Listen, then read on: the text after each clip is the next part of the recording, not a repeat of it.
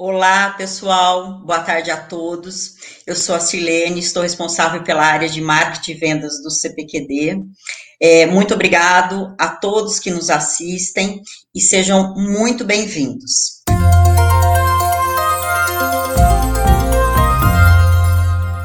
Hoje nós teremos a nossa sétima live de uma série que nós aí organizamos, preparamos com muito carinho, com a participação de clientes, parceiros, autoridades.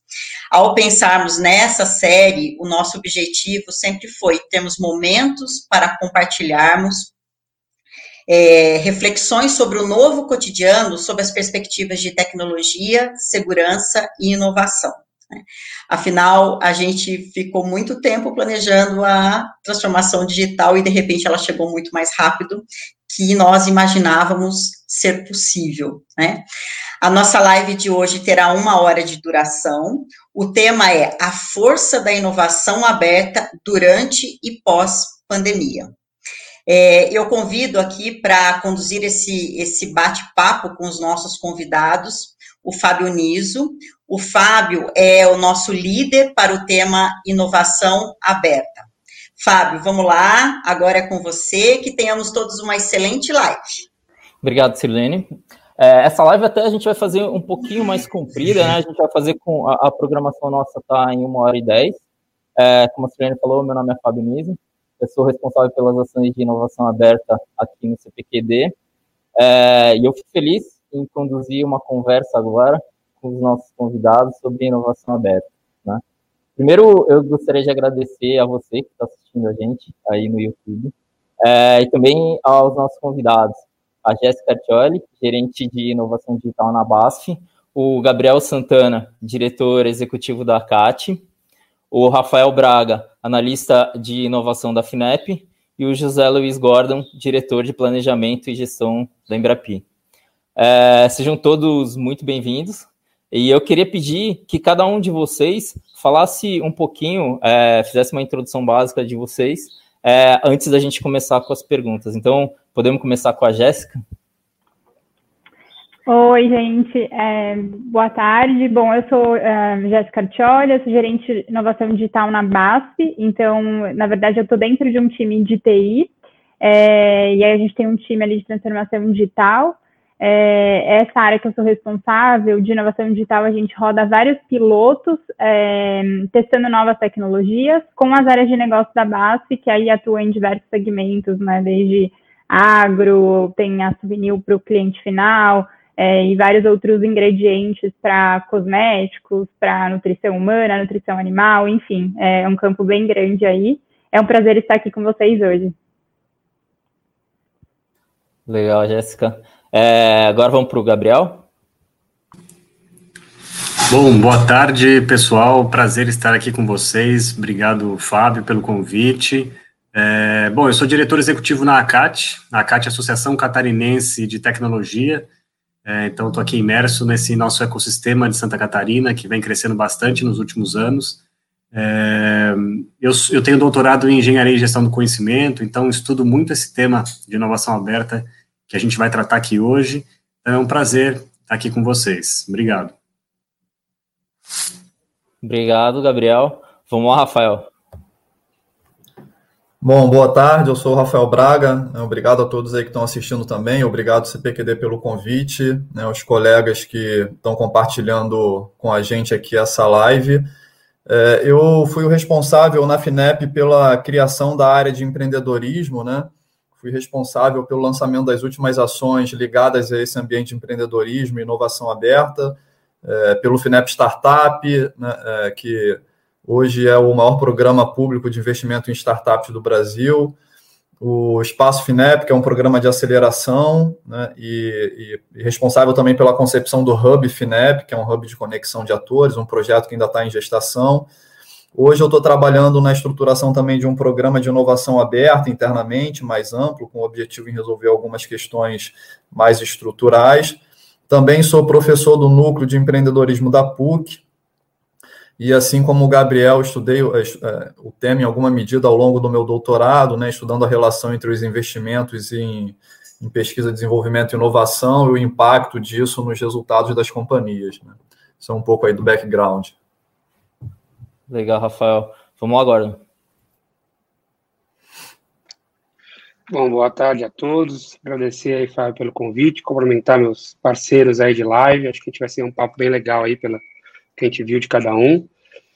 Meu nome é José Luiz Gordon, eu sou diretor de planejamento e gestão é, da Embrapi, que tem como função apoiar projetos de empresas com centros de pesquisa credenciados da Embrapi. O CPQD é um dos centros credenciados. Já apoiamos uma série de projetos assim, exatamente fazer essa ponte. E vai ser muito bom falar um pouquinho é, sobre é, inovação aberta e inovação, né? Eu tenho trabalhado com esse tema de inovação, graduação, mestrado, doutorado também. Meu doutorado também é na área de política pública para inovação. E a experiência que eu tenho tido aí para a gente bater, bater um papo com todo mundo aí. Legal. Acho que a gente já deu para perceber, só por essa apresentação, já deu para perceber o nível que a gente está tendo essa live aqui dos convidados, né?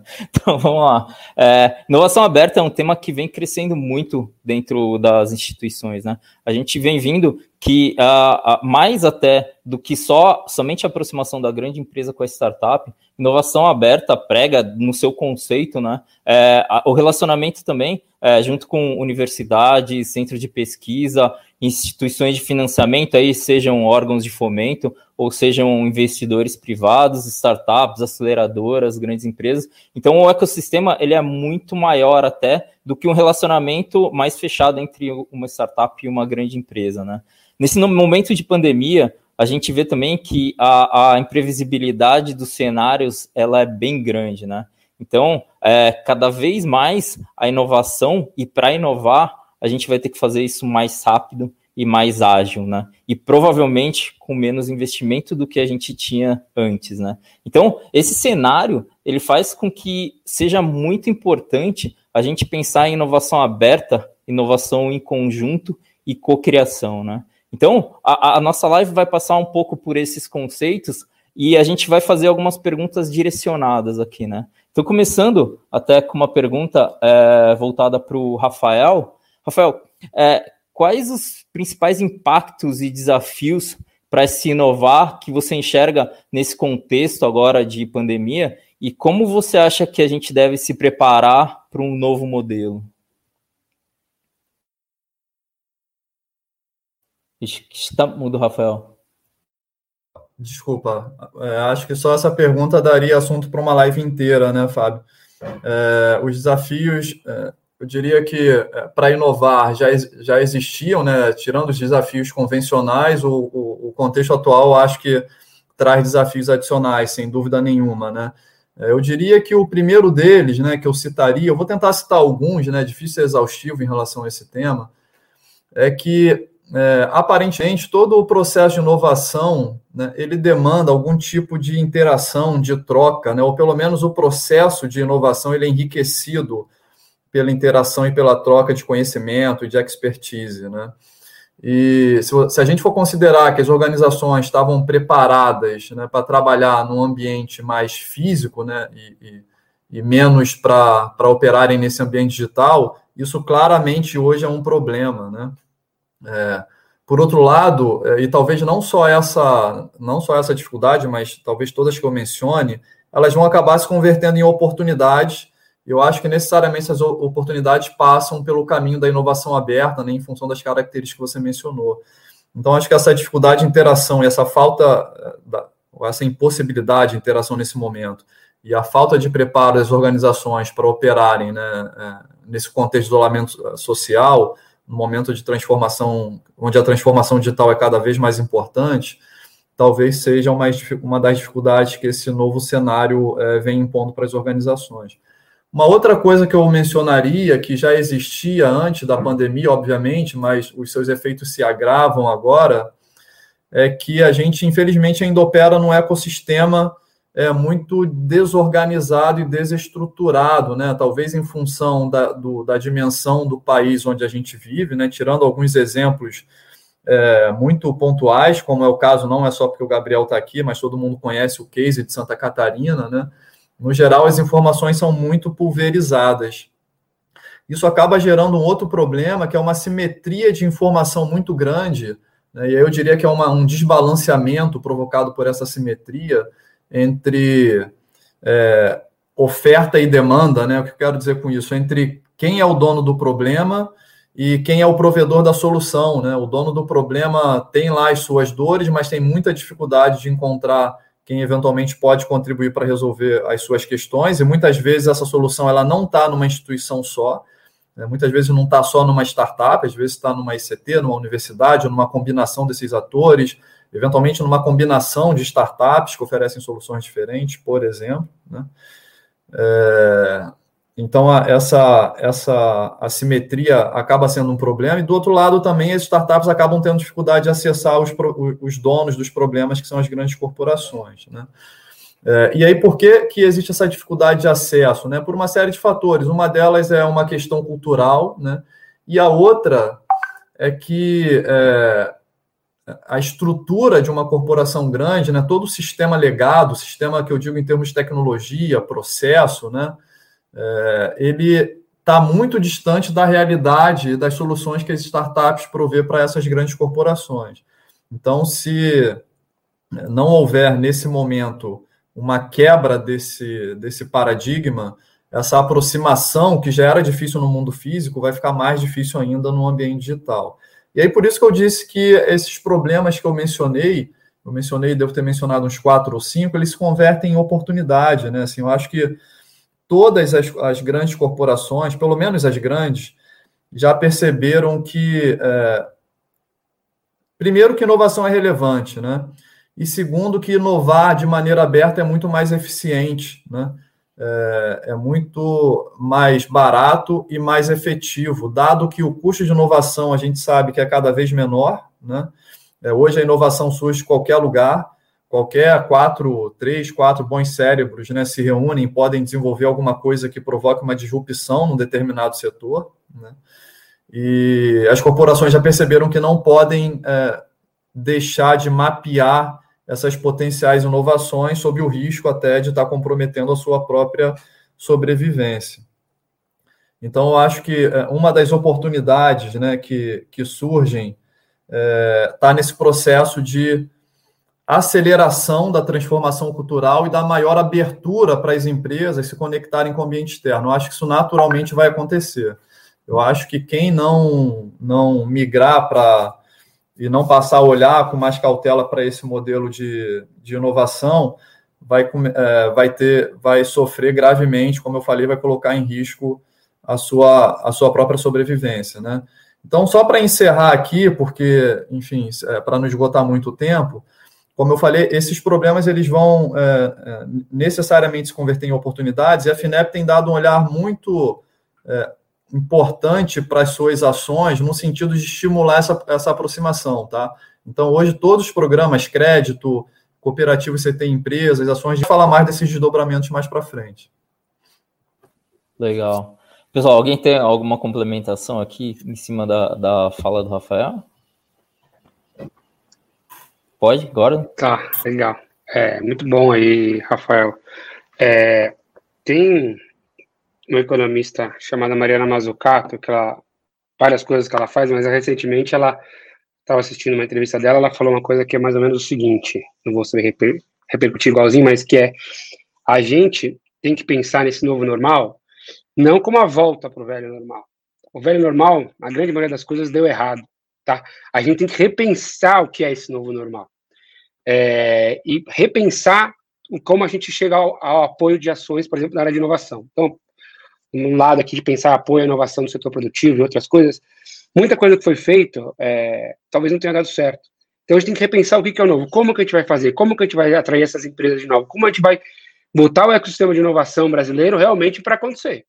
Nós temos um bom exemplo lá em Santa Catarina, mas muitas vezes é, todo mundo fica ali, tem um bom exemplo em Santa Catarina, tem um bom exemplo em Santa Catarina, e aí, tipo, né? Tá, e aí? Nós temos que ter um bom exemplo no, no país todo. Nós temos que botar o ecossistema de inovação, não tem só Santa Catarina, tem outros, mas assim, sempre é o exemplo, porque é o exemplo que deu muito certo. Então a gente precisa pensar nesse novo normal diferente. E talvez muitas das coisas que a gente fez para trás não ajudem, não, não deram certo. Então, nós temos que pensar nos instrumentos, quais são os novos instrumentos que a gente vai apoiar a inovação, como com essas políticas públicas novas que vão trazer as empresas. E como que o governo, o Estado, vai apoiar.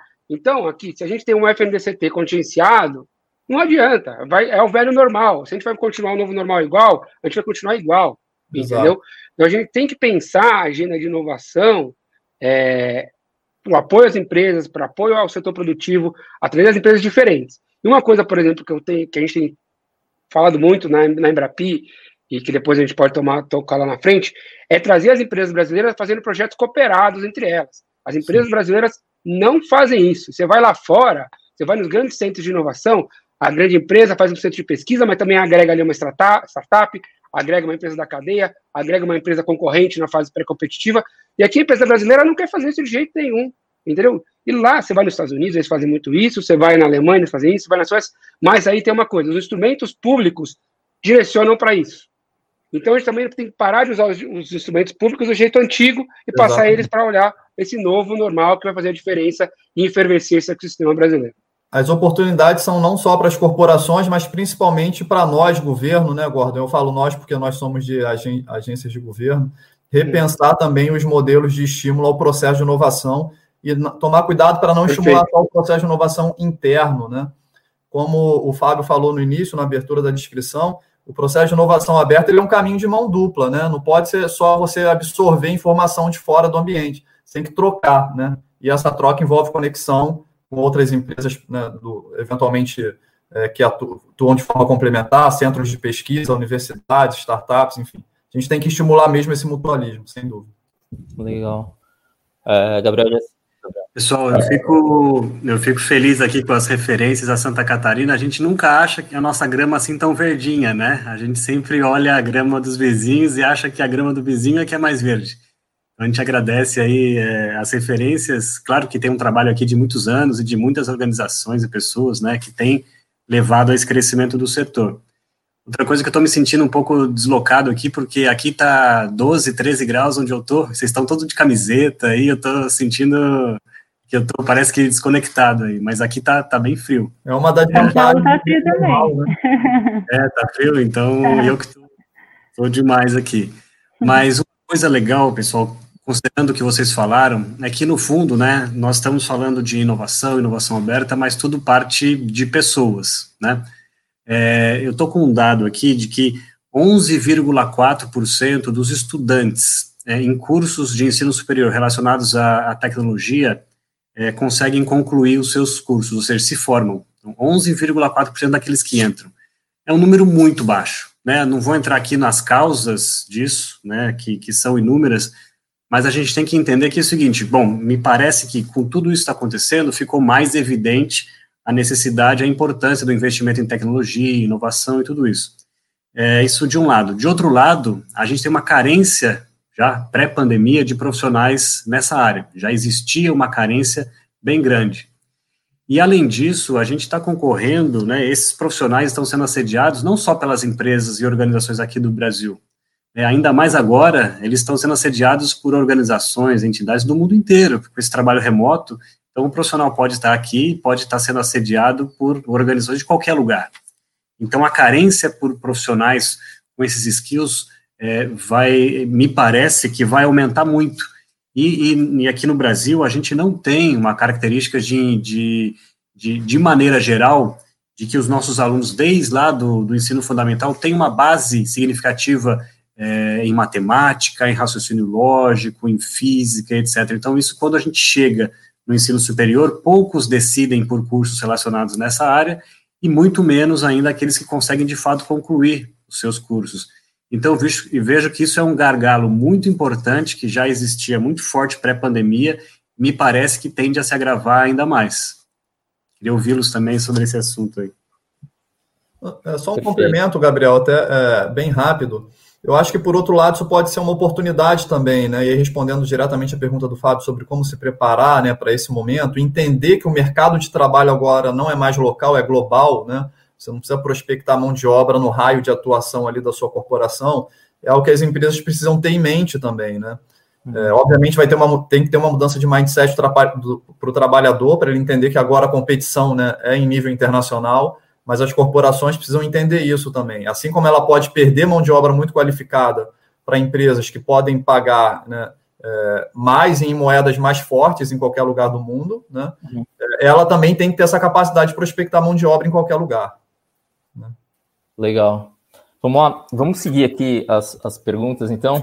Agora uma, uma pergunta mais direcionada para a Jéssica, e aí pensando um pouco dentro da tua cadeia aí, da cadeia da BASF, né? Se no, durante esse momento aconteceu alguma mudança em relação à proposta de valor que vocês precisaram é, fazer para o cliente, entregar para o cliente, e como que a tecnologia nesse período, se ela teve alguma alteração no nível de aceitação em relação ao que tinha antes, né? Como que é esse novo posicionamento da BASF com relação a, a com relação à inovação é, é, em relação aos seus clientes e seus fornecedores nesse momento?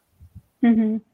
É, mudou bastante, né? Porque assim a gente viu todo mundo, né, diante dessa nova realidade e a gente se viu também de uma certa maneira distante dos nossos clientes, né? É, a base como empresa química, a gente tem um, um, relacionamento e tem toda uma parte de suporte técnico muito forte para os clientes, né? Então a gente visita as, as, as, plantas produtivas, tem toda uma troca às vezes ali de laboratório para testar formulação, etc. É, então a gente se, se, viu ali com uma necessidade muito grande é, de encontrar maneiras de, de, a gente continuar estar próximos aos nossos clientes, né? É, e aí é, é bem curioso porque só fazendo um parênteses, voltando um pouquinho, é, eu trabalho nessa área de inovação aí faz um ano e meio, mais ou menos, e eu lembro ano passado, a gente explorou bastante, é, tentando olhar para uma nova tecnologia, como trazer é, as tecnologias de smart glasses, realidade mista, para o cenário da BAF, né? E a gente enfrentou bastante resistência, porque é, o argumento era se eu fizer uma videoconferência usando outras plataformas, é, elas já me atendem, tanto pensando quanto é, do ponto de vista do público interno da base e até para o relacionamento com os clientes. E então a gente tentou, tentou explorar, mas foi algo que não caminhou. E agora, quando a gente se, se viu aí com essa pandemia, com esse novo normal, e aí distante dos nossos clientes, foi a primeira coisa que todo mundo quis, é, foi realmente explorar essas tecnologias para a gente continuar dando esse é, esse suporte, esse relacionamento próximo com, com, os clientes, como eu comentei. Então, agora a gente está. É engraçado porque a, a, as prioridades mudam e, e inovações que estavam ali, talvez meio engavetadas, via, viraram a prioridade do momento, né? É, com uma urgência muito grande de serem testadas e implementadas, para que a gente também é, consiga manter aí esse, esse, bom relacionamento com os clientes, também não perder o, o timing aí. Então, teve uma mudança bem significativa. É, a gente, como área digital, né, como todo mundo brinca, o que, que acelerou a transformação digital foi a pandemia, porque a gente está sendo super solicitado para várias ferramentas, não só essa tecnologia de smart glasses, mas também como a gente pode fazer uh, eventos virtuais, né, tem várias plataformas que hoje a gente já consegue fazer é, feiras, montar stand, a gente fez algumas aqui no Brasil ainda não, mas globalmente já também, é, e também eram, eram ferramentas que a gente, de novo, tinha no roadmap, mas não eram prioridades e elas passaram a ser, né? Então, a gente é, é, é tem, mudou toda essa, essa, essa cultura, trou trouxe uma necessidade muito grande, até assim, falando um pouquinho da pergunta anterior, né, de o que, que a gente encontra desafio, eu diria que o desafio, do ponto de vista da base, de uma empresa grande, é como a gente consegue inovar rápido agora, né? Porque é, não dá para levar meses para a gente conseguir implementar uma solução. E, e, aí a gente enfrenta problemas que a gente, e desafios que a gente já sabia que a gente tinha, eles são mais ressaltados agora, né? Então, processos internos de área de compra, jurídico, essas, esses processos que a gente já questionava como inovação, que precisam ser acelerados, agora isso a gente traz mais à tona ainda, que de fato a gente precisa trazer essa agilidade para esses processos, né? É, para lidar aí com, com todo, todo o ecossistema. É, em toda essa questão de tecnologia, a gente olha muito para parcerias com startups, a maioria dos pilotos que a gente roda, a gente busca é, essas startups é, e todo o ecossistema para, de fato, poder trazer essa inovação, né? Isso ajuda na agilidade também, porque é, a gente não tem é, recurso e braço suficiente para para conseguir de fato inovar sozinho, né? A gente precisa das conexões certas, então a gente tem uma série de iniciativas também, é, tanto de, de, programas de aceleração, é, de, de, parcerias aí com o ecossistema, tanto iniciativas com governo, com universidades, É, então, tudo isso a gente procurou é, manter ainda mais agora nesse momento para conseguir também trazer essa agilidade para dentro da empresa e trazer essas, essas inovações, essas tecnologias e conseguir implementar de uma maneira talvez um pouco mais rápida. Legal, Jéssica. Até antes de, antes de abrir aqui para comentários em cima, em cima da pergunta, é, eu, como novato aqui na live, esqueci de falar no começo dela que as perguntas podem ser feitas aí pelo YouTube, né? Então coloca nos comentários as perguntas que vocês tiverem para o pessoal aqui. Né? Então, agora continuando, continuando, voltando para o assunto principal dela, é, Gordon, é, Gabriel, Rafael, na verdade, eu tenho assim, uma, uma, uma, uma dúvida né, é, para a Jéssica. Primeiro, é, parabenizar pelo trabalho, né, assim, a extensão é, do, do, trabalho de inovação aberta que a Baixa vem, vem fazendo, né, trabalhando com instituições né, de diversas naturezas. E a gente sempre pensa em inovação aberta né, na relação com startup, primeiro, né, com ICT, com universidade e nem sempre é, está na, na cabeça, assim, no lugar comum, essa possibilidade de inovar com o cliente, né? Olhando para o cliente. Eu acho que até a busca pela, pela inovação via as startups está um pouco nessa capacidade que a startup tem de entender o problema do cliente e o seu próprio modelo de negócio passa por isso, né? Em dar uma resposta mais direta, mais objetiva, que muitas vezes a grande corporação não consegue fazer, né? Uhum. E a startup consegue é, minimizar essa distância né, entre a grande corporação e a demanda de fato do cliente, porque ela atende uma, algo bem específico. E, mas hoje muitas corporações já vêm fazendo esse processo de inovação direto, se conectando direto com o cliente. Você falou né, que isso é uma dificuldade maior nesse período de pandemia. Eu queria saber se vocês, como vocês estão olhando para isso, né, se pretendem intensificar esse tipo de trabalho direto ou não, se vão continuar fazendo isso via startup, é, se você pudesse falar um pouco dessa experiência e, eventualmente, se vocês fazem alguma coisa em termos de cocriação. Sim, a gente faz bastante. É, a gente tem é, o Nono, que é um centro é, de inovação científico digital, que a gente chama, que fica aqui em São Paulo. Não sei se todos conhecem, fica o convite. É, a gente agora não consegue mais ter eventos presenciais, mas a gente tem a plataforma no site que a gente roda vários é, webinars, enfim, né? É, e aí eu estou citando o Nono porque ele é uma plataforma que a gente usa muito de conexão com os clientes, é, para que a gente e a gente tem vários workshops de cocriação, é, mas é, é, muito forte o papel do ecossistema ainda assim, por mais que a gente, vamos dizer, como basta a gente possa direto no cliente, é, dificilmente a gente com basta tem todas as soluções. Então a gente acaba sempre envolvendo algum fornecedor, alguma startup que aí pode trazer de fato ali a solução completa e a gente possa co-criar com o cliente, né? Então, na verdade, hoje, a maioria dos, dos, dos modelos que a gente tem rodando ali de, de pilotos de inovação são modelos de cocriação, que a base oferece alguma expertise, seja na área de química, mais técnica, e a startup ali, de fato, tem uma expertise no software, no hardware, enfim, e a gente consegue ali co-criar e levar uma solução para o cliente. Então, é, é, é quase sempre um trabalho ali conjunto, é, porque quando a gente vai direto BASF com o cliente, a gente consegue sim atender, mas aí é mais o core da BASF mesmo, né? Que são as soluções químicas, enfim. Mas não trazer ali um novo serviço, um novo modelo de negócio. E aí, para isso, a gente sempre precisa de algum parceiro. Legal. Legal. Bem no, bem no esquema de inovação aberta, né? Cada um cuidando do seu core ali, fazendo bem o seu core, e esse complemento é que vai fazer com que a inovação rode mais rápido, né? E numa relação ganha-ganha, né, Fábio? Que eu acho que é o mais importante, uhum, né? claro. Todos os atores uhum. saindo beneficiados. Total. Pode, Gordon. Tem tempo. Uhum. É, essa história da digitalização da economia, eu confesso que eu ainda estou um pouco reticente com ela.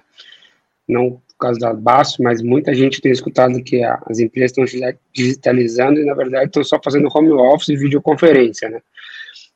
Eu ainda não vi essa digitalização para dentro das empresas, sabe? A automação da empresa ir para o mundo manufacturado 4.0, assessoramento do processo. Ainda estamos, não, estamos digitalizando. Aí você vai ver o que a empresa está fazendo digitalizar, ainda é fazer trabalhar em home office e reunião por videoconferência. É, então, é, apesar de ter muita gente falando que, tá, que a pandemia levou a isso, eu confesso que ainda eu acho que aqui no Brasil, pelo menos não sei como é que tá no resto dos países, o que eu estou vendo é levou muito para videoconferência, mas para para realmente, para dentro da fábrica, ter um processo de mais digitalização, com maior produtividade, que você ganhe com o processo usando machine learning, inteligência artificial para melhorar o processo, isso eu ainda não vi. É, então, eu acho que é algo que as empresas têm que, que ir atrás, e aí você pode usar centros de pesquisa como o CPQD e outros para ajudar nesse processo, pode ter startups que podem ajudar também nesse processo interno das empresas, mas assim, acho que é um desafio muito grande, é, que a grande maioria das empresas, principalmente as médias pequenas, vão ter aqui no Brasil. Ainda estão chamando digitalização para fazer videoconferência. Legal. Acho que até o papel da Jéssica lá dentro é justamente esse, né? É não deixar que essa. É fazer com que a digitalização seja maior dentro da BASF, né, Jéssica? Bom. Total, é. E aí a gente tem, é, é, assim, a, a BASF já tem trabalhado nisso bastante tempo, né? A gente tem parceria também, tem projetos que a gente rodou com, com a Embrapa com a CERT, enfim. É, e, e, a gente tem várias outras iniciativas que já aconteciam antes de, de, de todo essa, esse novo normal é, entrar de, de, de, fato na nossa vida. É, a diferença é que agora as prioridades realmente mudaram, né? Igual eu comentei, e, e até a gente passou a explorar outras, é, por exemplo, a gente tem um e-commerce é, que, que vende hoje muito mais do que vendia antes da pandemia, mas a gente já tinha. Então, de fato, por isso que a gente fala que isso acabou acelerando é, a digitalização, né? Legal.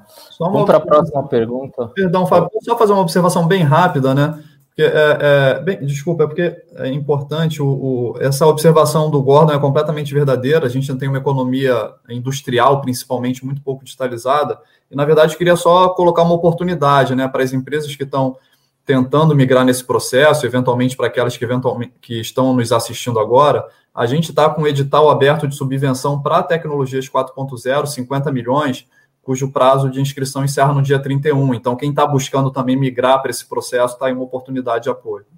Legal. Vamos lá. A gente está de olho também. Olha lá, pressão. É, e aí, voltado mais para o Gabriel, né? Pensando na questão de ecossistema, né? A gente falou muito assim a respeito do ecossistema, ecossistema aí de, de Florianópolis e Santa Catarina. É, o que, que você acha que muda quando a gente está falando do papel de cada um no ecossistema nesse mundo pós-pandemia, né? É, o mundo mudando mais rápido, né? Qual a importância que você vê no ecossistema nesse tipo de cenário, né? Será que as startups, por serem mais ágeis, de repente vão ganhar algum protagonismo aí? Ou, ou como que você vê esse movimento?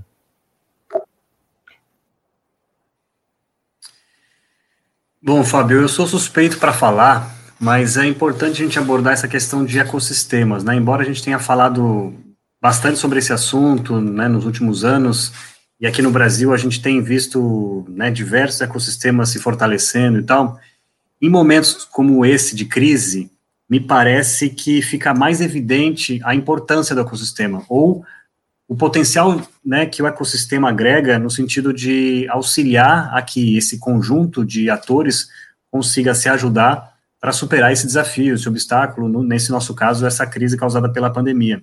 É, eu teria vários exemplos para mostrar como que o fato de um ecossistema é, colaborativo, equilibrado, onde a gente tem aí os diversos atores, né, academia, sociedade, é, governo, empresas, colaborando o, o potencial é, é, muito maior do que se a gente estivesse trabalhando de maneira isolada. Então, a gente consegue é, ter mais impacto nas, nas iniciativas e esses atores conseguem, a gente assim espera, é, ser menos afetados por essas crises, né? Vou dar um exemplo. A gente, assim que começou a crise, é, obviamente a questão do crédito é um dos grandes interesses da, das empresas, né? Como ter acesso a crédito, crédito barato e de uma maneira muito rápida. E o principal problema das empresas, normalmente, é, falando aqui das, das empresas menores, né, que é o nosso caso, empresas de tecnologia, não, não estamos falando das, das grandes, mas, mas das empresas pequenas, é, elas não têm elas não têm garantia de crédito para oferecer, certo? Elas, diferente de grandes indústrias, têm seus sua infraestrutura, máquinas, equipamentos, é, propriedades. As empresas de tecnologia basicamente têm uma sala alugada com pessoas trabalhando e assim por diante. A gente criou um fundo garantidor esse fundo garantidor, a gente utilizou recursos da entidade, recursos do SEBRAE, sociedades garantidoras de, é, de crédito, governo, constituiu um fundo garantidor, e esse fundo, então, garante esse crédito que é concedido pelas organizações de maneira geral. Então, por exemplo, a FINEP lá libera recursos para o Banco Regional de Desenvolvimento aqui, o BADESC, o BRDE, e ele então não tem risco, porque esse crédito ele consegue conceder em, né, em condições muito favoráveis e o risco é desse fundo garantidor. Então, isso é muito favorável. A gente percebe que, que esse equilíbrio entre os atores, essa, essa, essa vontade de se conectar e de se ajudar, ela é muito importante. É, vou dar um outro exemplo. Assim que começou a crise, é, é, natural que, bom, a CAT tem diversos centros de inovação aqui no estado, né? Centros de inovação onde a gente busca ter espaços diferenciados onde as empresas possam se instalar. Eles funcionam como se fosse um, um conceito de shopping center, ou seja, tem que ter tem que ter um mix, né, de atores dentro de cada centro de inovação. Então, cada centro de inovação, por exemplo, tem um espaço de coworking, tem incubadora, aceleradora, tem empresas, tem fundo de investimento e assim por diante. Um dos primeiros impactados pela crise foram os espaços de coworking, né? As pessoas físicas que pagavam lá a sua cadeira, uma mesinha para trabalhar, o designer, o fotógrafo, aquele desenvolvedor solo, é, eles naturalmente pensaram, bom, né, vou ficar trabalhando em casa, não tem mais por que eu pagar aquele espaço de coworking. Então, os espaços de coworking que ficam nesses nossos centros de inovação, primeira coisa, vieram até a CAT e disseram, a gente vai morrer, a gente não vai conseguir ultrapassar esse momento, porque basicamente nossa receita acabou. Os nossos contratos são contratos no máximo de um mês, né? Então é muito frágil isso. E agora, passado algum tempo, o que a gente está vendo é que, de fato, essas pessoas físicas elas estão trabalhando em casa e, e a maioria não, não retomaram seus contratos, mas as empresas, é, muitas delas estão entregando aquelas suas áreas corporativas tradicionais e estão colocando parte dos seus times em espaços mais colaborativos como esse, como forma de reduzir custos, gerar também uma, um espaço mais agradável para as pessoas e tal. E aí aqueles proprietários de prédios tradicionais que têm lá suas salas comerciais para locação e tal, estão vendo esses espaços muito é, vazios, né, estão sendo cada vez mais desocupados, e eles vêm buscar a Kátia, olha, eu tenho aqui um prédio, por favor, me ajude, quem sabe se a gente pinta a parede aqui colorida, coloca uns puffs, será que vai atrair o pessoal, né, e aí a gente, a gente explica, olha, não é, não é esse o, o conceito, é, e aí, a gente tem um programa de inovação aberto, o Link Lab, é um programa de inovação aberta que a gente tem há alguns anos na ACAT, e a gente ficou muito preocupado no início de ter uma evasão das corporates, né? Grandes empresas participam desse nosso programa, são, são mais de 30 corporates, como Ambev, VEG, é, Engie, Porto de Itapuá, assim por diante. E, e nosso receio era, será que elas vão manter né, investimento em programa de inovação aberta junto com a gente? E, para nossa surpresa, é, houve um movimento de uma procura maior ainda, porque aquelas empresas que estavam reticentes ou que ainda não tinham tomado a decisão de se abrir, elas perceberam que elas já estavam atrasadas. Então, a gente teve um número maior de corporates procurando para ingressar nesse, nesse nosso programa e já lançar alguns desafios de curtíssimo prazo que elas precisavam de auxílio externo, elas sabiam que internamente ou elas não iam conseguir, ou elas iam demorar muito mais tempo ou iam gastar muito mais dinheiro. Então, é, esse intercâmbio, essa colaboração entre os atores, como é algo que a gente está vendo aqui nessa, nessa live, né, representadas aí por, por, diversos atores, ela é muito importante para a recuperação da economia e desses nossos ecossistemas regionais.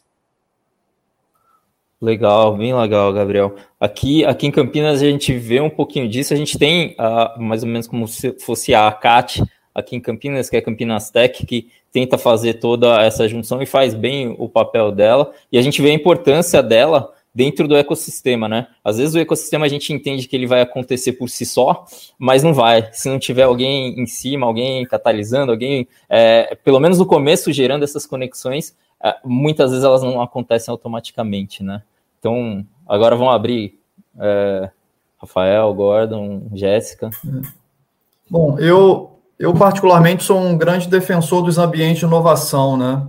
É, eu acho que muita gente é, fica discutindo né, como replicar o que acontece no Vale, né? Eu acho que ele é um movimento irreplicável, mas é, talvez replicar um modelo num ambiente controlado seja mais fácil, que é o que eu vejo que alguns países começaram a fazer, né? A França fez lá com o Station F, Singapura com o Bloco 71, e o que o Brasil faz bem em alguns ambientes, como a CAT faz lá em, em Santa Catarina. Eu já tive lá algumas vezes e quem já teve né, pode comprovar isso, né? Eu acho que a, a grande vantagem desse, desses ambientes de inovação é simular uma densidade né, no, no ambiente empreendedor como o Gabriel colocou, né? Ali você encontra um fundo, uma grande corporação, uma startup que pode se complementar, profissionais da área jurídica, né? Você tem acesso ao conhecimento, você precisa de maneira muito rápida. E aí eu queria, de repente, ouvir um pouco do Gabriel, uh, e essa é uma preocupação realmente que eu tenho. O que, que você pensa em relação ao futuro, Gabriel, assim, desses ambientes? Se eles vão voltar à sua, à sua essência, né, em termos de contribuição. Porque eu imagino que esse momento ele vai passar. Eu acho que a interação humana é, né, é algo inerente à nossa, é, às nossas características. Né? Acho que a gente vai voltar ainda para alguma coisa semelhante. Queria saber se você acha que realmente isso acontece ou se não, realmente o modelo vai ter que mudar completamente desse ambiente. Então, a gente não tem essa resposta com a certeza absoluta, sabe, mas a gente entende é, que, assim, esses nossos centros de inovação, por exemplo, eles foram pensados justamente para não ser ambientes tradicionais, aqueles prédios verticais onde as pessoas não se encontram e tal. E o que, que tem de diferencial ali? Além de ter esse mix de atores, que é muito importante você estar tá em contato, ou seja, você precisa estar lá, porque isso é, acelera esse, esse grau de network, então, porque a, ah, estando remotos, tem que agendar o conta, mas nada, você encontrar uma pessoa, você tomar um café, né, isso gera um, acelera muito mais esses contatos. Só que, além disso, esses espaços, eles são, eles são complementados por uma infraestrutura que torna esse espaço muito agradável. Então, cara tem uma série de cafeterias, restaurantes, ele tem a lavanderia, ele tem o salão de cabeleireiro, ele tem um espaço onde ele compra presentes para a família, ele tem a padaria que ele já sai, ele leva o pão, e, e, tanto que esses espaços, eles ficam cheios durante o dia, para esse público corporativo, à noite, para as pessoas que vão frequentar esses espaços, e finais de semana pelas famílias, porque são espaços abertos, tal, o nosso centro de inovação, eles sempre são térreo, mais um andar em cima, tudo vidro, então as pessoas se enxergam, então são ambientes de convivência, né, são ambientes de convivência, e a gente acha que isso as pessoas sentem falta, a gente conversa, né, o tempo todo, as pessoas sentem falta, as pessoas não querem estar é, cinco dias da semana, oito horas por dia dentro do seu escritório, mas elas sentem falta de ter algum tipo de convívio e tal. E esses ambientes são muito agradáveis. Então, as empresas, elas querem ter é, hubs nesses locais, não necessariamente 100% da tua força de trabalho vai estar alocada ali, mas ele terá um hub ali dentro, onde as pessoas vão circular ali, eventualmente por sistema de rodízio, aqueles que se sentem mais à vontade ou não, mas são espaços muito mais colaborativos. Então, a gente acredita que esse deve ser o futuro. Legal. Bom ouvir Legal. isso, eu concordo plenamente. Obrigado, Gabriel. Tem tempo, Fábio, para falar? Posso, posso colocar isso na tua pergunta agora? A pergunta é para você agora. Uma coisa na outra, pode ser? Vamos lá. E, e na, na, agora, agora para você. Então, a gente vê muito na Embrapi essa questão de projeto cooperado, né? A gente vê muito no, no, no uh, nas, nos programas que vocês abrem, né? Nas chamadas especiais que vocês abrem.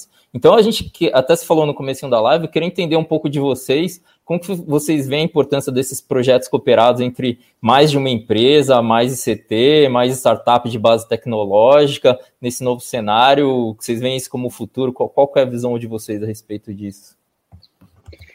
É, Fábio, eu acho que é o seguinte, é, cada vez mais a gente tem que tentar fazer algo diferente aqui no Brasil é, e levar o Brasil para uma agenda é, de inovação no setor produtivo, uma agenda mais complexa, que tenha uma capacidade competitiva nacionalmente.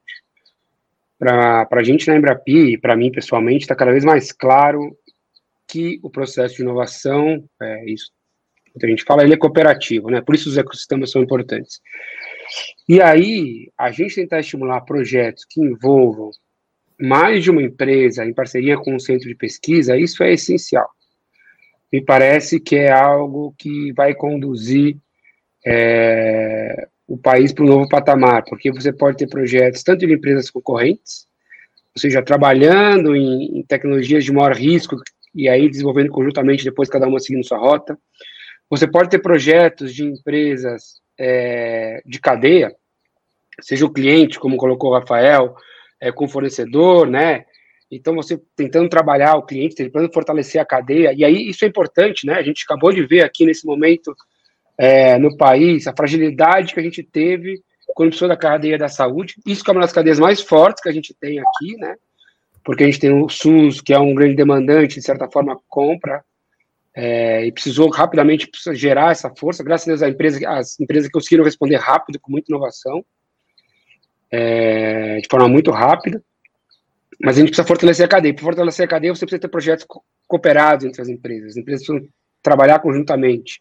A grande empresa precisa enxergar a média, e a média enxergar a pequena empresa, botar a pequena empresa na cadeia. E é, é muito mais difícil a grande enxergar a pequena, né? Mesmo a startup. Tem casos, obviamente, mas ali é muito mais difícil. Se essa startup entra na, na cadeia da grande, é a melhor coisa para ela, porque a média consegue enxergar ela, comprar dela, demandar dela, ter a escala necessária, e aí é, a gente consegue realmente fazer um, fortalecer a estrutura produtiva brasileira. Então, por isso, esse tipo de projeto me parece algo extremamente essencial para ser apoiado. E aí eu acho que é o seguinte: os instrumentos de apoio têm que se modernizar no Brasil. É, e é isso que a gente está tentando fazer na Embrapi. O que eu enxergo é que a maioria das ações que foram feitas para ajudar no Covid e para pensar o pós-Covid estão pensando em voltar para o velho normal, que foi a minha frase anterior. Não, nós temos que pensar o novo normal. E o novo normal é estimular as empresas a trabalharem conjuntamente. Não adianta nada a gente dar é, apoio público, fazer política pública para o antigo modelo. E isso inclui toda a parte ambiental também, né? Pensar no modelo mais sustentável ambientalmente. Então, eu acho que isso é fundamental e essencial. E, para mim, uma das agendas que a gente tem visto hoje na Embrapiga como prioridade é o projeto que coopere mais que uma empresa. Isso sim é levar o Brasil para um, uma nova agenda. E aí você tem os ecossistemas que vão se fortalecer, né? É, que são muito importantes. E aí, pegando um pouco o gancho que eu queria falar na frase anterior, o ecossistema é algo grande, né? Ele não é simplesmente uma instituição com a, vários atores ali, ele é algo muito maior, né? E esse ele inclui as agências de fomento, ele inclui as aceleradoras e as empresas, seja pequenas, grandes, clientes, né? E aí cabe aqui, vou fazer uma provocação que eu já fiz uma vez para o Rafael numa live que a gente teve junto no BID. As instituições de fomento têm que trabalhar conjuntamente, né? Elas estão muito desconectadas uma da outra. É, então, acho que isso é muito importante de ser feito. A gente tem que pensar esse novo.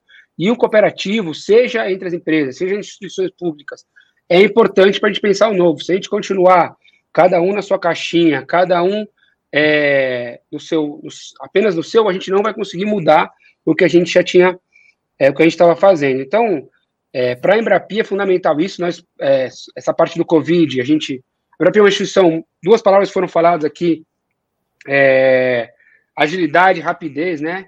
Então, a Embrapi é uma gestão muito ágil, muito rápida, muito flexível. Então, a gente apoiou é, quase 50 projetos ligados ao Covid em, em, meses. Esses projetos já estão entrando no mercado. Não adianta a gente apoiar lá para frente, tem que apoiar agora esses projetos que a Embrapi apoiou. Projetos de respiradores, projetos de teste, projetos de monitoramento, estão todos entrando no mercado agora de forma muito rápida, projetos contratados em dois, três dias para começar a ser desenvolvidos e sair. Então, a Embrapi apoiou de forma muito rápida.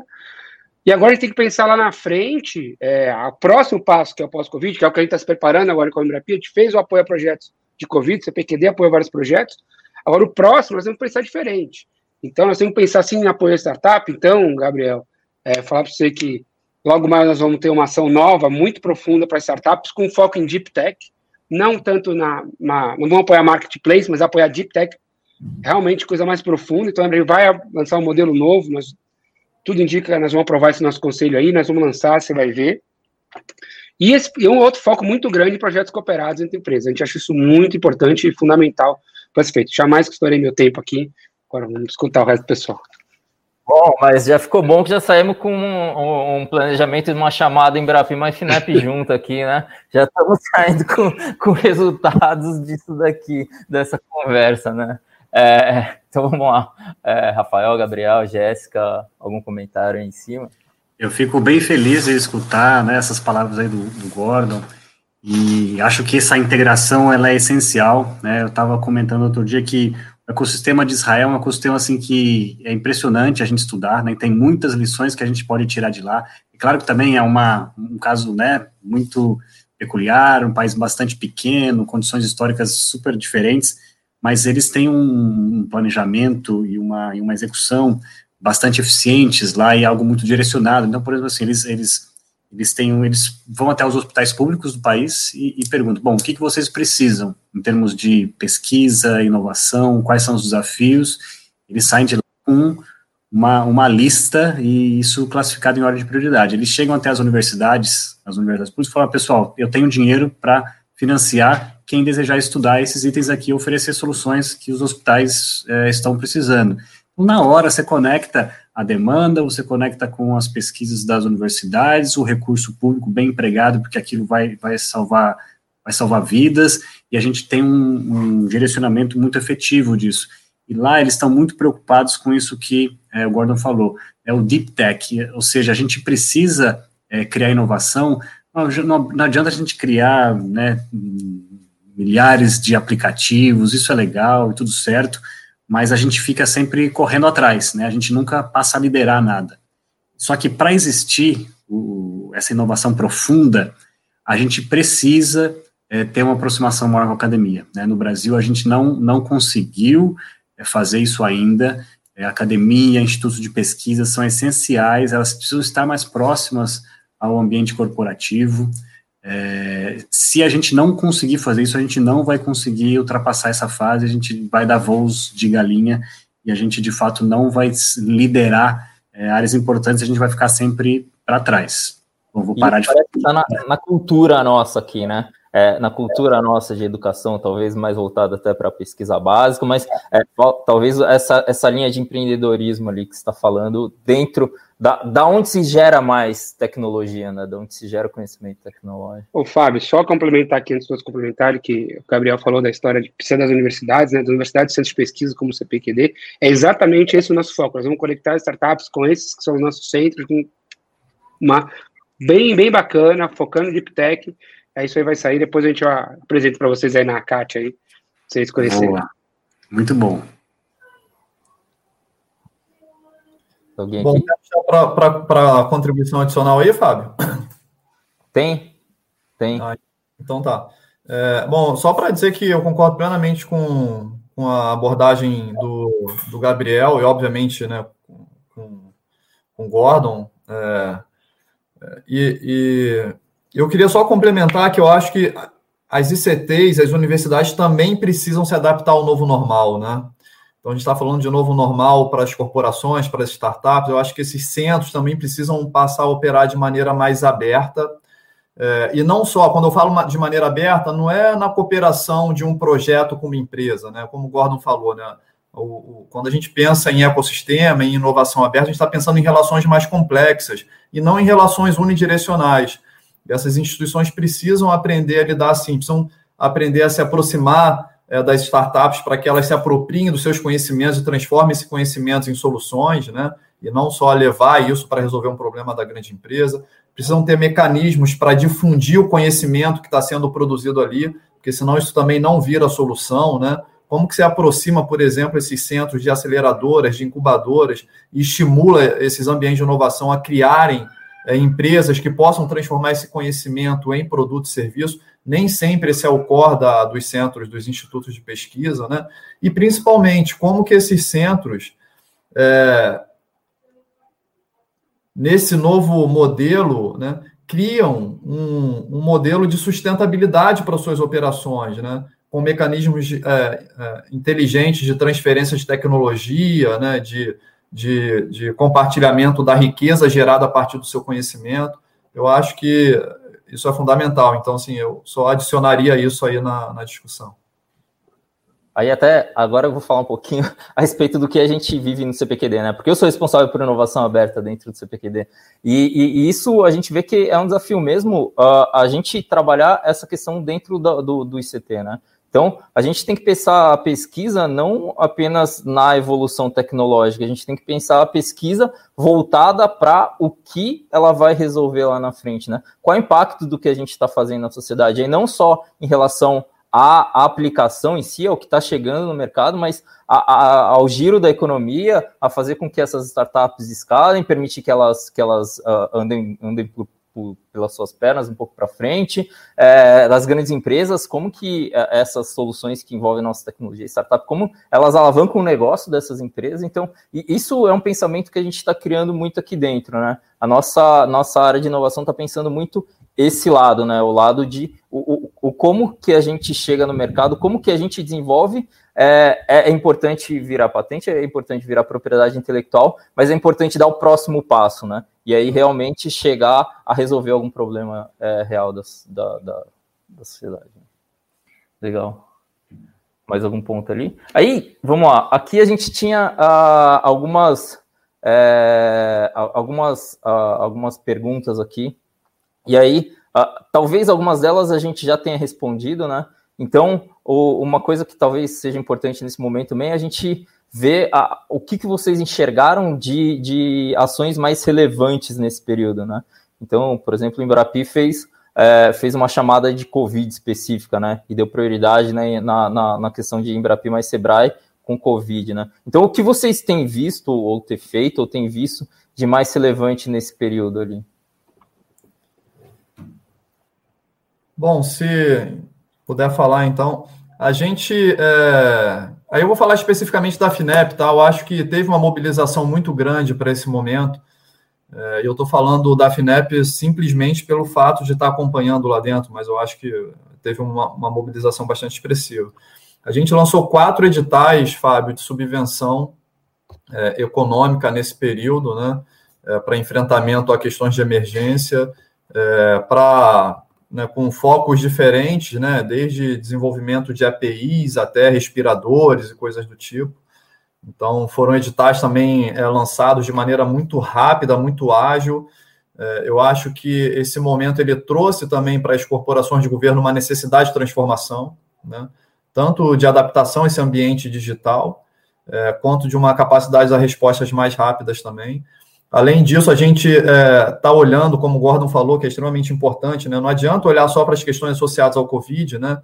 Então, a gente lançou também um edital de subvenção para tecnologias 4.0, lançou um outro para materiais avançados agora, é, tentando dar uma resposta para a economia nesse ambiente. Né? Além disso, a gente está com ações correntes de apoio ao empreendedorismo. Então, o programa FINEP Startup continua rodando normalmente no ambiente virtual. Né? A gente continua recebendo propostas, é, avaliando, fazendo banca de avaliação, investindo, acompanhando essas empresas. Então a gente não deixou parar. A gente fez um programa para apoio a mulheres empreendedoras, que também aconteceu agora nesse ambiente digital, a banca de, de, de seleção. A gente está tendo essa semana uma banca de seleção para acelerar e premiar startups numa fase anterior àquelas que investem, né? Aquelas que são investidas pelo Finep Startup. Então a gente está realmente assim com um portfólio de ações para tentar dar um suporte às empresas nesse, nesse momento. Além disso, teve um movimento também muito importante, que foi o um movimento de postergação das amortizações né, do crédito. A gente, a FINEP fez esse trabalho, postergou por seis meses, para dar um fôlego de caixa para as empresas.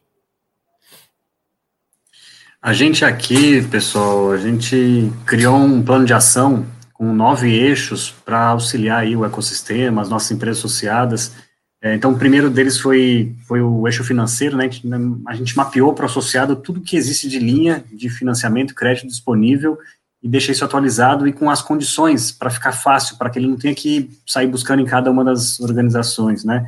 Depois criamos o fundo garantidor, a gente criou um ambiente com todas as, as alterações na legislação tributária e também legislação trabalhista para facilitar o nosso empresário, né, bem focado no setor de tecnologia, para que ele pudesse tomar decisões ali né, de maneira bem assertiva naquele momento, se ele vai demitir, não vai, se ele vai suspender contratos ou não, implicações sobre isso, é, etc. A gente mapeou todas as soluções dos nossos associados da área da saúde que poderiam auxiliar no combate à Covid, e, e, a gente também mapeou aquelas soluções de associados que poderiam oferecer suas soluções gratuitamente para outros associados. Né? Então, a gente houve um, um, trabalho de colaboração. Muitas empresas disseram assim, olha, eu tenho uma solução aqui, eu vou disponibilizar por X 90 dias gratuitamente, eu vou oferecer uma condição especial para que outros associados possam usufruir e, e, assim por diante.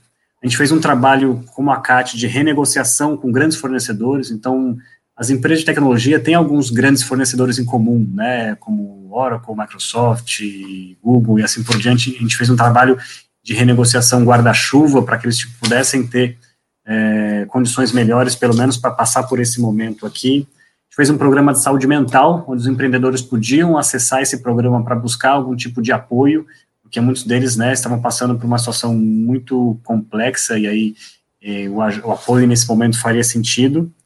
A gente conectou empreendedores experientes a empreendedores mais inexperientes, então a gente fez um trabalho de mentoria é, direta, muito legal. A gente teve muitos atendimentos de pessoas que precisavam, olha, preciso tomar uma decisão, pego crédito mesmo, essa taxa está me parecendo alta, não pego, refinancio minha casa. Então, coisas bem práticas, assim, que de empreendedor para empreendedor.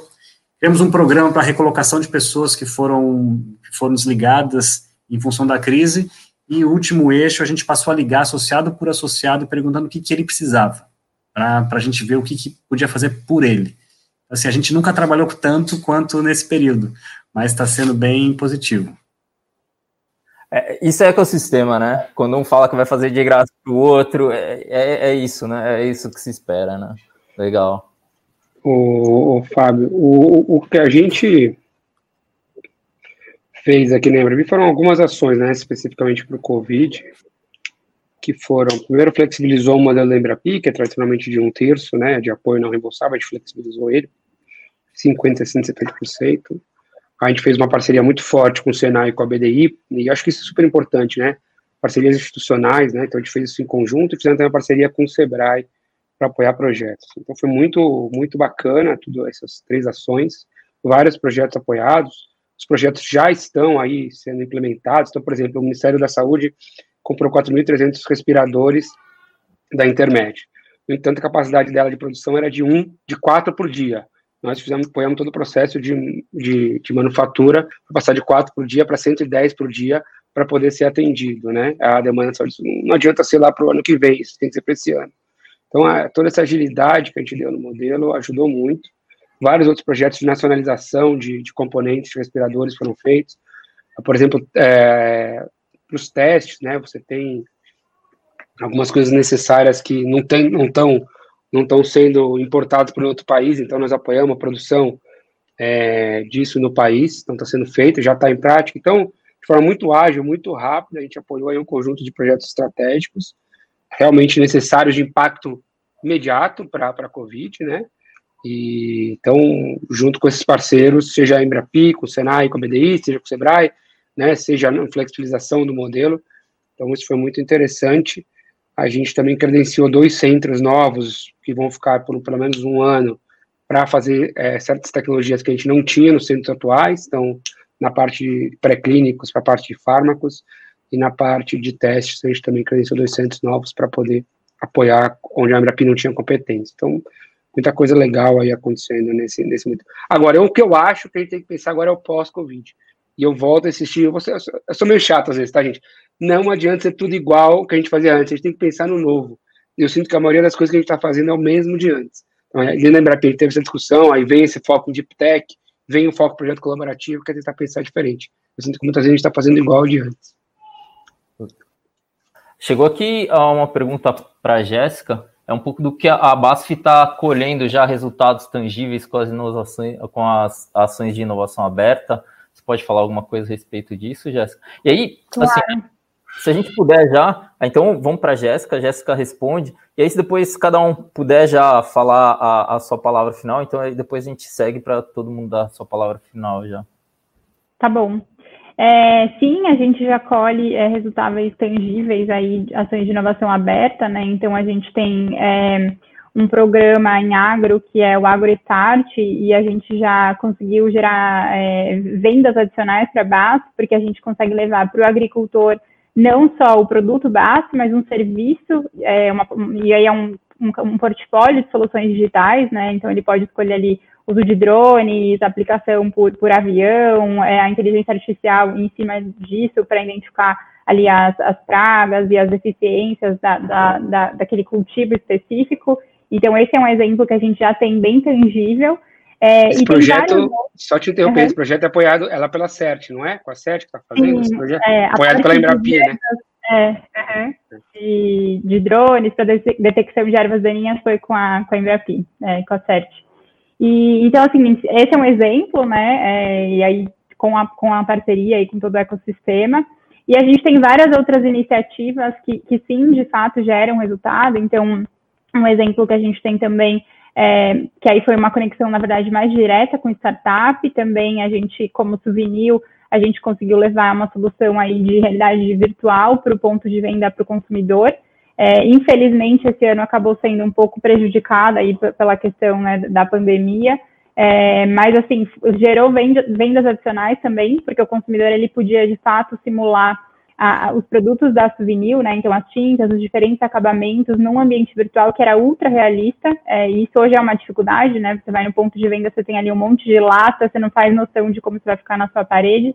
Então, esses são alguns exemplos. A gente tem alguns outros aí que estão mais embrionários, mas sim, gera muito valor para a base e a gente consegue, de fato, é, é, tangibilizar isso.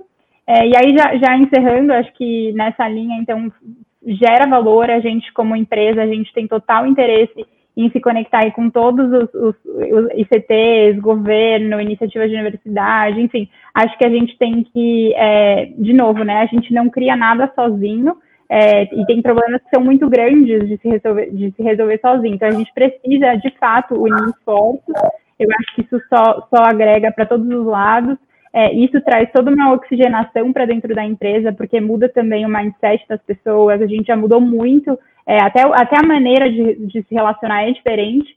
Né? É, a, a, a Basta, uma empresa mais tradicional, geralmente tinha aquele pensamento mais é, é, centralizador, no, no, sentido a propriedade intelectual é minha, né? principalmente quando a gente pensa em formulação, quando você tem ali o segredo de um ativo. E quando você trabalha com o ecossistema é totalmente diferente, né? Aquilo não é só seu, aquilo é de todo mundo, você que criou. É, às vezes você está co-criando com o seu concorrente e está tudo bem e é bom, porque o seu concorrente tem os mesmos problemas que você.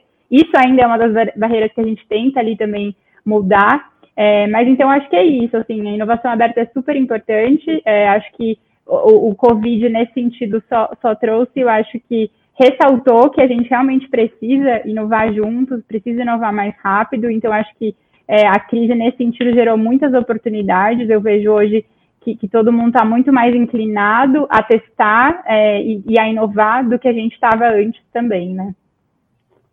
Legal. É, obrigado, boas palavras. é bom ver essa, essa filosofia numa, numa, empresa grande como a Basf. Né? É, vamos lá, Rafael. Bom, é, agradecer, Fábio, de novo, né, o convite, as pessoas que estão aqui nos acompanhando até agora nesse papo, né, e reforçar, ressaltar a importância de ter essa discussão com mais frequência, né? A gente já falou sobre, sobre essa questão do novo normal, e eu acho que inovação aberta é o novo normal, né? É, de novo, né, assim, as corporações já perceberam, né, inovar para dentro é custoso, é lento, né? A gente precisa adaptar a uma nova realidade, é onde a informação, o conhecimento está muito mais disseminado, deixar aqui as portas abertas da FINEP, né, para um contato, além de todas as ações que eu mencionei, a gente também lançou uma semana um programa específico de subvenção para a indústria automotiva, então se tiver alguém também do setor automotivo buscando subvenção econômica, pode entrar na página da FINEP, todas as ações que eu mencionei aqui estão lá na página da FINEP, finep.gov.br, né? É, e deixar aqui né, é, uma palavra de agradecimento e de esperança, né? Porque eu sou um eterno otimista, né? Eu acho que esse novo, normal ele vai ser é, melhor do que o normal anterior, né? E eu acredito fortemente de que a gente vai sair muito mais forte lá na ponta. Legal. É, Gabriel? Bom, agradecer também, Fábio, o convite, aqui ao Gordon, Rafael, a Jéssica, muito legal o papo com vocês, que a gente possa continuar isso aqui, né, depois aqui da nossa conversa. É, dizer também que a Cate está aí super aberta para a gente receber né, a conexão de vocês, quem estiver assistindo também, depois que tudo isso passar, nos visitem até lá, vai ser um prazer receber todos vocês. É, quem tiver mais interesse em conhecer esse programa de inovação aberta nosso que eu falei, é, se chama Link Lab, então fica aí o convite para vocês conhecerem e colaborarem, se inscreverem, se conectarem com os nossos desafios lá. Eu acho que concordo que esse é o caminho, né? O caminho está aí, a gente precisa acelerar. Obrigado a todos e uma boa noite. Obrigado, Gabriel. Gordon? Bom, agradecer o convite aí, agradecer o papo com todo mundo aí. Sempre é bom ouvir é, as coisas para a gente refletir e aí poder fazer links né, entre as instituições para trabalhar junto nesse ambiente de, de inovação aberta super importante. A Embrapi está aberta aí para ajudar todas as empresas que precisarem do, dos apoios, que é para a inovação, essa agenda é importante, linkar com... A Embrapi tem uma coisa que ajuda muito as, as empresas, que a gente faz a seleção dos centros de pesquisa, né?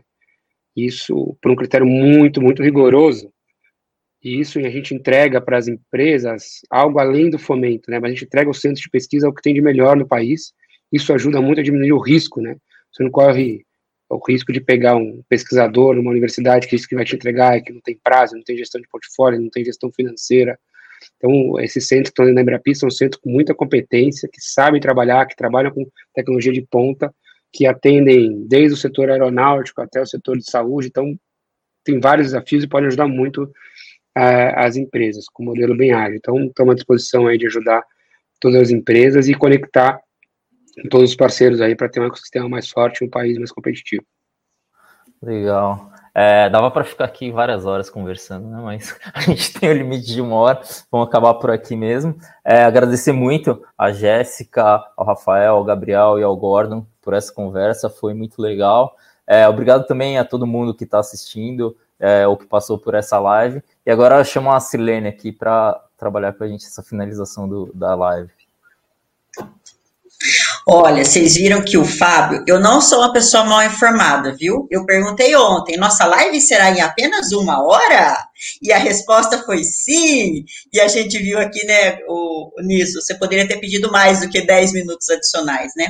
Acho que o conteúdo aqui foi muito legal. Então, aqui, mais uma vez, em nome do CPQD, eu quero agradecer, meu muito obrigada a Jéssica, ao Rafael, ao Gordon, ao Gabriel muito obrigada por compartilharem conosco tanto conhecimento e especialmente essas experiências que foram mencionadas aqui, né? Muito enriquecedor, é muito legal mesmo. Gente, muito obrigada, obrigada mesmo. O Niso vai providenciar próximas para a gente poder conversar mais sobre isso, certo, Niso? É, muito obrigada, pessoal. É, e a todos vocês que estiveram conosco, né, nos assistindo aí nesse tempo, é, muito obrigada. E eu aproveito para convidá-los né, a se inscreverem na nossa próxima live, que será na próxima quarta-feira, às 17 horas. O tema da próxima live é o papel do 5G na expansão da banda larga e do IT, só, desculpa, e do IoT no Brasil. Também um tema muito interessante. Então, se você ainda não se inscreveu, inscreva-se. Esteja conosco na próxima quarta-feira. Muito obrigada, uma boa noite e até a próxima.